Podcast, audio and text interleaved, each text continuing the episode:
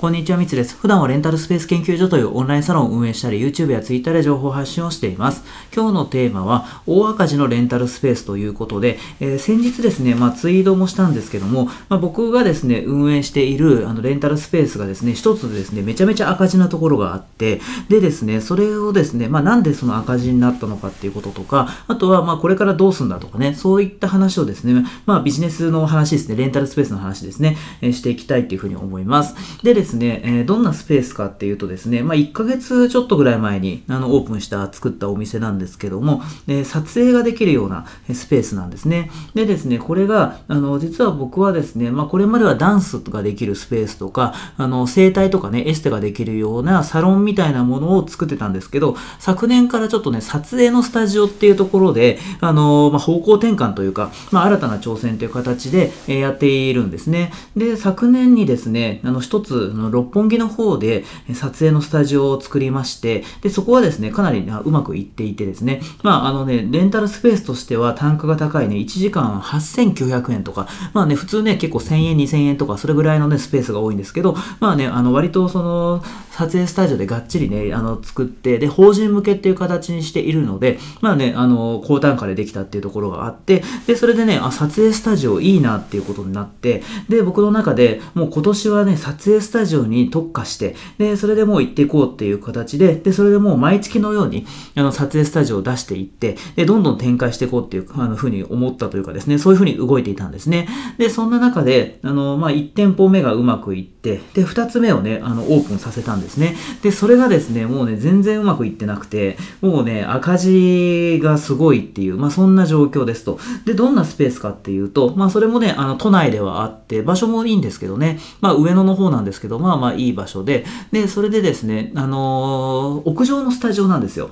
で、あの、六本木でね、うまくいったところっていうのは、まあ、いわゆるハウススタジオって言って、部屋の中の、まあ、おしゃれな空間ですね、白い壁で、まあ、そういうソファーとかテーブルとかね、椅子とかが置いてあって、まあ、いろんなね、その撮影ができる、まあ、それこそテレビ番組とかね、インタビューとか、まあ、あとはその物撮りとかね、そういうあの写真系のところも行けるような、まあ、そんなスペースを作って、で、うまくいってですけど、あの、今回ですね、屋上のスタジオなんですよ。なので、結構ニッチというかですね、まあ、よくね、あの、僕がその想定してた使い方としては、まあ、そういうで、あの、屋上のシーンのドラマとか、映画とか、あとはそのミュージックビデオとか、そういうので、まあ、撮影の、あのね、屋上のそういう需要ってあるっていうふうに思ったというか、まあ、結構ね、あの、都内のね、その、屋上のスタジオとか見てると、まあ、あったんですよね。存在はしてたんですよ。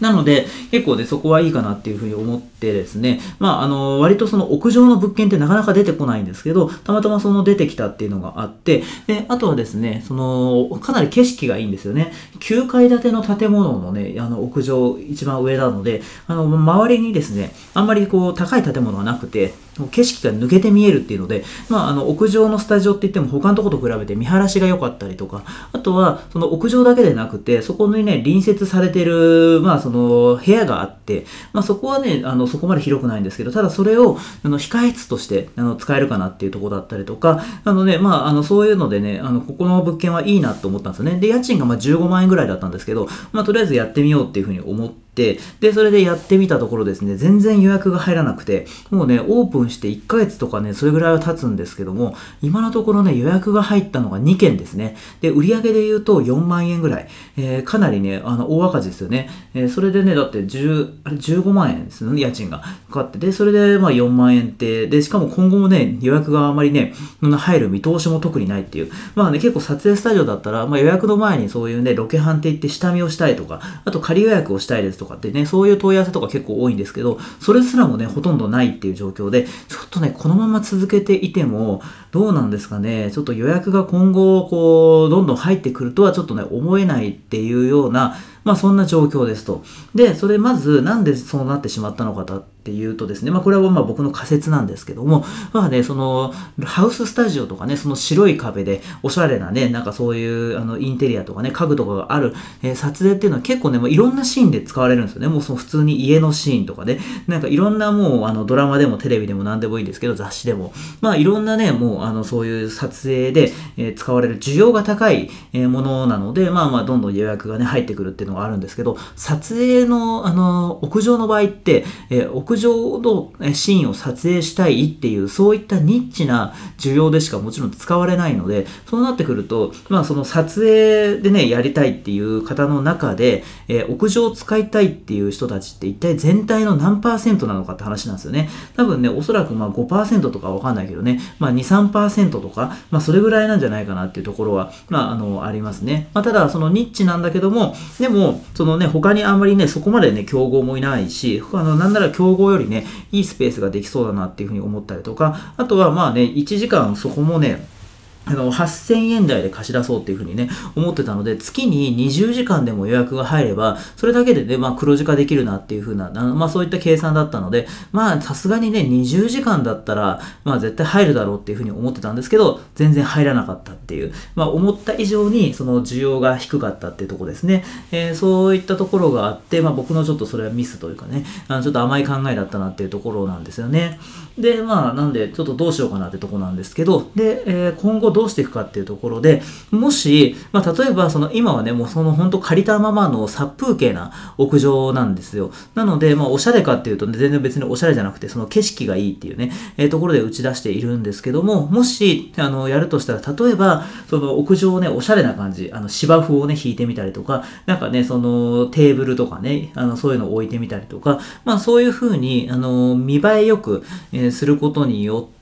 あの、もしかしたら予約が入るかもしれないっていうね。まあそういう可能性はね、あるかもしれないんですけど、ただ、それをしたところで、実際ね、そのシーンですね、その、あの、芝生でね、あの、机とかね、おしゃれなテーブルとかがあるようなシーンを一体誰がどういう風に使うかっていうところも見えないですし、実際にそう変えたことによって、本当に予約が入ってくるのかっていうのも、正直ね、僕の中でちょっとね、あの、全然見えないんですよね。なので、それってね、あの、もしかしたらね、変えた、変えることによってね、予約が増えるかもしれないんですけど、でもそれってその僕が今、あの、こういう、こういう理由だから、あの、予約が入るっていうことをですね、説明できない段階で、多分ね、まあ、博打みたいなもんですよね。ギャンブルみたいな感じで、あの、なんですよね。あの、なのでちょっとね、そういう風なね、あの、僕は博打みたいなことはちょっとね、えー、やりたくないので、もしね、なんかそれでちょっと今ね、あの、なかなかいい案が思い浮かばないんですけど、あの、こういう風にしたらね、あの、売り上げが上がるんじゃないかっていうね、ところが、もし、あの、あるんだったら、それはそれで、じゃあそういう風なね、あの、試しでやってみようってことに、えなるんですけども、で、もしそれで、あの、やってみてダメだったら、まあ、撤退、ましようかなと思っているし、え、なんならそういうね、いい案が思い浮かばなかった。で、あの、かといってね、このままね、運営してても赤字っていう風になってしまうんで、だったら撤退っていう感じなんですよね。だからそこはちょっとね、その、今後何か立て直せられる、えー、可能性があるんであれば、まあ、続けるし、で、なかったりとかね、もうやりきったんだったら撤退っていう風に僕は考えているので、ちょっともうそこはね、どっちにしろね、あの、このまま放置しておくっていうのだけはね、あの、まあ、もったいないというかね、あの、あれなので、えー、やっていくんですけども、ちょっとね、そういう形でも考えてますと。いうことなので、ちょっとね、結構ね、その、僕は他の方からも、そういうレンタルスペースでちょっと収益が上がらなくて、えー、撤退しようか続けるかね、どうしようか迷ってるみたいなことで相談を受けることもね、あったりするんですけども、それは、あの、今後自分が、あの、何か改善できて、売り上げが上がる見込みがあるんであれば、全部やってから、えー、どうするか決めるっていうところで、えー、まあ、アドバイスというかね、そういうふうに僕はしますって話してるんですけど、まあ、まさにその通り、あの、他のね、あの、ご相談いただいた方に、えー、言う言葉をそのまま自分でも実行しようかなっていうふうに思っているので、ちょっとで、あの、そこは、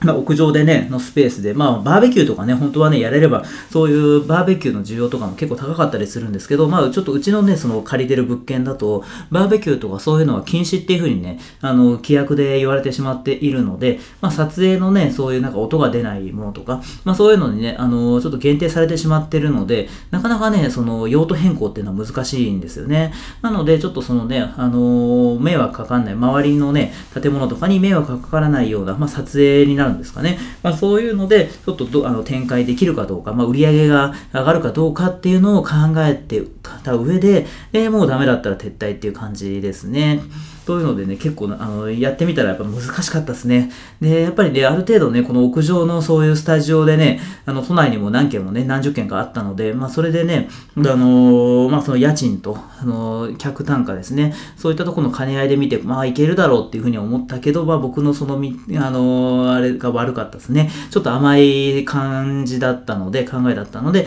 ちょっとそこはまあ反省ってことで、まあ結構ね、その今回、あの、まあうまく僕は言ってないんですけど、それでですね、まあ気づいたこととか、まあそういうのもね、あの、すごい得るものもあったなっていうふうには、まあ思っていたりするので、まあその失敗をですね、まあ本当に、まあ経験として、まあそれでね、落ち込んでても、まあそれで終わっちゃうとね、もったいないので、えー、この失敗したこと、ダメだったことっていうのを反省して、で、それでね、次何かね、やるときですね、そこの反省を生かすというかですね、あの参考にしながら、えー、進めていきたいなっていうふうに、えー、思いましたというところですかね。ということで、ちょっとね、あの、今後また、まあ、その屋上のスタジオですね、どうなったかのっていうのが決まったら、ね、またですね、お話ししていきたいというふうに思いますので、えー、よろしくお願いします。ということで、今回ですね、えー、大赤字のレンタルスペースというテーマでお話をさせていただきました。今回も最後まで聞いてくださって本当にありがとうございました。